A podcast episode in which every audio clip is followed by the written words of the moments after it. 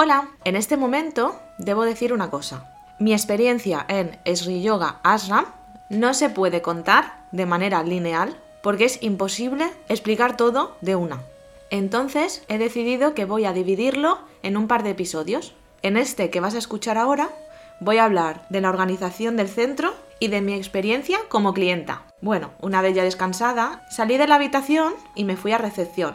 En recepción seguía Arpit, que a partir de ahora podemos llamarle Don Arpía, y hice el pago, me pidió que lo hiciera en efectivo porque si lo hacía con tarjeta me cobraban un 10% más. Y teniendo en cuenta que 20 días eran más de 500 euros, evidentemente estaba incluido el alojamiento y la comida, pero había diferencia, ¿no? Entonces lo pagué, tal, bueno. Y me dieron un papel donde supuestamente estaba mi horario semanal. ¿Qué pasa? Que cuando yo vi este papel me quedé un poco sorprendida, porque el título del papel ponía curso de formación Kundalini Yoga, 200 horas. En un primer momento no caí en el título, estaba tan cansada que ni me fijé. Pero cuando me di cuenta, me quedé como, perdona. Y no, dije, no, no, no, esto yo mm, no me cuadra, a ver, ¿qué está pasando? Y lo primero que hice fue meterme en Book Retreats y mirar, a ver, cuál era el horario que me ponía en la web que iba a tener. Y evidentemente no encajaba. ¿Por qué? Supuestamente yo iba a tener tres sesiones diarias y todo lo demás iba a ser light, es decir, tiempo para mí.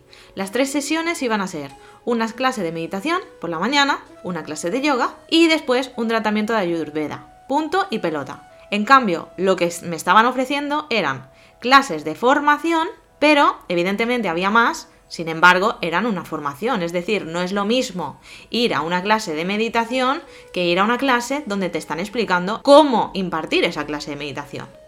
¿Qué pasó? Que esta gente se pensaba que yo estaría súper feliz porque claro, me decían todo el tiempo, constantemente, me decían, pero a ver, si esto es mejor que un retiro, y decían, a ver, yo, por suerte o por desgracia para ti, me he formado como profesora, llevo muchos años trabajando en centros de educación especial y además también soy instructora de yoga, así que no me vas a pillar a mí con el carrito del helado, porque yo sé perfectamente que no es lo mismo aprender a dar una clase que recibir una clase, bebesito. Entonces ahí hubo una discrepancia muy fuerte entre las dos partes que llegó a tal punto de que tuve que contactar evidentemente con Book Retreats y decir, a ver, ¿qué está pasando aquí, por favor? Que alguien me diga algo. Porque pensé, bueno, estas personas, es decir, yo he reservado este retiro a través de vosotros, me tenéis que dar una garantía de algo. Sin embargo, en vez de darme garantía o apoyarme, me la liaron un poquito más.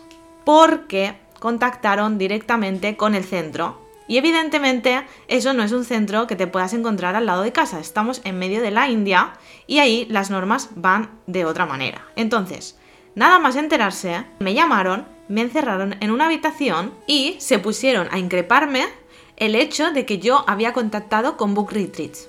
Eran dos personas que estaban allí. Era Arpía, de Number One, ¿vale? El más listillo del corral, y estaba el de recepción, callado, con la cabeza agachada, pero que también estaba ahí. O sea, mm, menuda historia. Entonces, en esa situación me hice un poco de caquita, casi, pero no. Y hubieron momentos muy fuertes, como por ejemplo cuando intentaba explicar mi situación y ellos me decían que lo único que quería era arruinarles la vida. Y yo era como, a ver, chico, yo he comprado una cosa y quiero que me deis esto. Y bueno, sí que es verdad que acabó la situación tipo que me cogieron el móvil, me revisaron los mensajes que había enviado a Book Retreats, Después tuve que ponerme un poco farruca porque dije aquí me van a comer y me van a echar a la calle y no me van a devolver el dinero porque evidentemente mi dinero no me lo iban a devolver. Eso lo tenía más que claro desde el minuto cero y tuve que decirles algo como I fight for my rights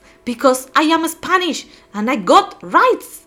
Y fue como un poco fuerte porque le dije, a ver, yo no sé tú aquí, pero yo tengo derechos y yo he comprado un producto y evidentemente espero resultados. No te imaginas la cara de Arpía, en plan, casi casi se le parte la mandíbula cuando le dije eso, pero es que me tenía que imponer, porque digo, o me impongo o me comen. Además, cuando yo pagué, le pregunté a Arpía uh, si mm, las otras personas que iban a hacer el retiro iban a llegar también hoy domingo, porque el retiro empezaba el día siguiente, que era lunes, o iban a llegar al día siguiente. Y me dijo que no me preocupara por eso, que poco a poco iban a llegar. Otra mentira, no vino nadie. Fui la única de todo el centro que estaba haciendo ese supuesto retiro inexistente. Frente a aquella situación, yo me quedé totalmente en shock porque no era capaz de comprender cómo unas personas que supuestamente vivían desde la base del yoga y que iban a implantar unas semillas en otras personas, porque evidentemente eran profesores, Arpía también era uno de los profesores, ¿cómo era posible que me estuvieran estafando?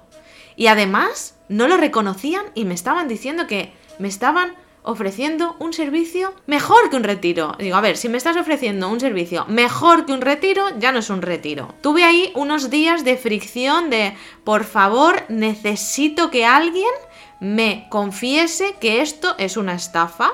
Era una necesidad imperiosa por mi parte que no podía controlar.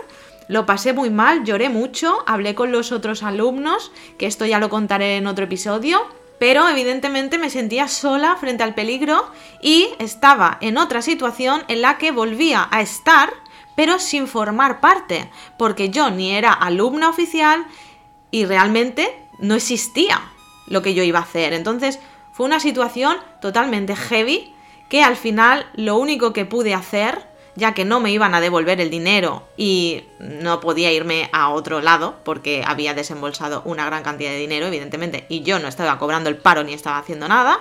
Básicamente tuve que acabar aceptando la situación, evidentemente me dieron una pequeña compensación, me, me ofrecieron tres masajes semanales y me apunté a la formación de yoga nidra, que eran cinco horas, que fue un puto paripé, ya lo voy diciendo, que qué vergüenza de formación.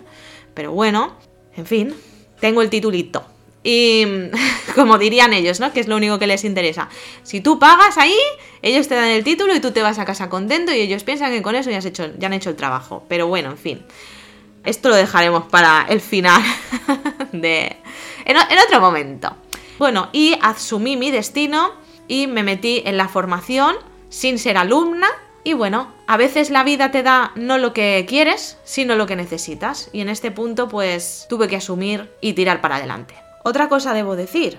El centro en sí, las fotos que estaban en la página web, yo no sé si eran de hace 10 años, pero el centro estaba totalmente en ruinas. Había varillas de dentro del hormigón, del cemento, por todas partes, las paredes se caían a cachos, debajo de las camas había moho negro, por suerte en la mía no, porque como había tanta corriente debido a las ventanas, imagino que por eso pues la ventilación estaba fluidilla.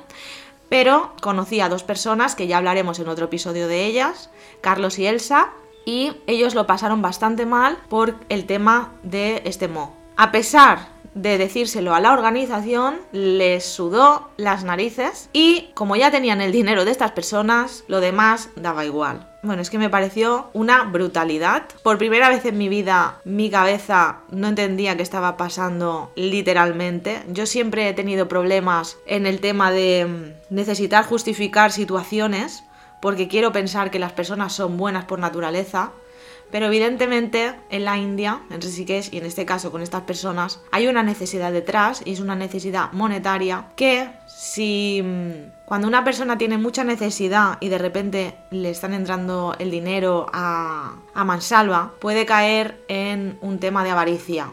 Y es lo que pienso que ha pasado en este centro barra formación. Y lo comento porque al final, después de muchas conversaciones, porque fueron bastantes, tanto con el dueño como con Arpia, como con el recepcionista. Al final me confesaron que antiguamente este centro únicamente se dedicaba a hacer retiros, pero que debido a la alta demanda de formaciones de yoga lo habían cambiado y ahora ya no hacían retiros, pero lo seguían ofertando porque si alguna persona caía en, el asunto, pues ese dinero que también se llevaban.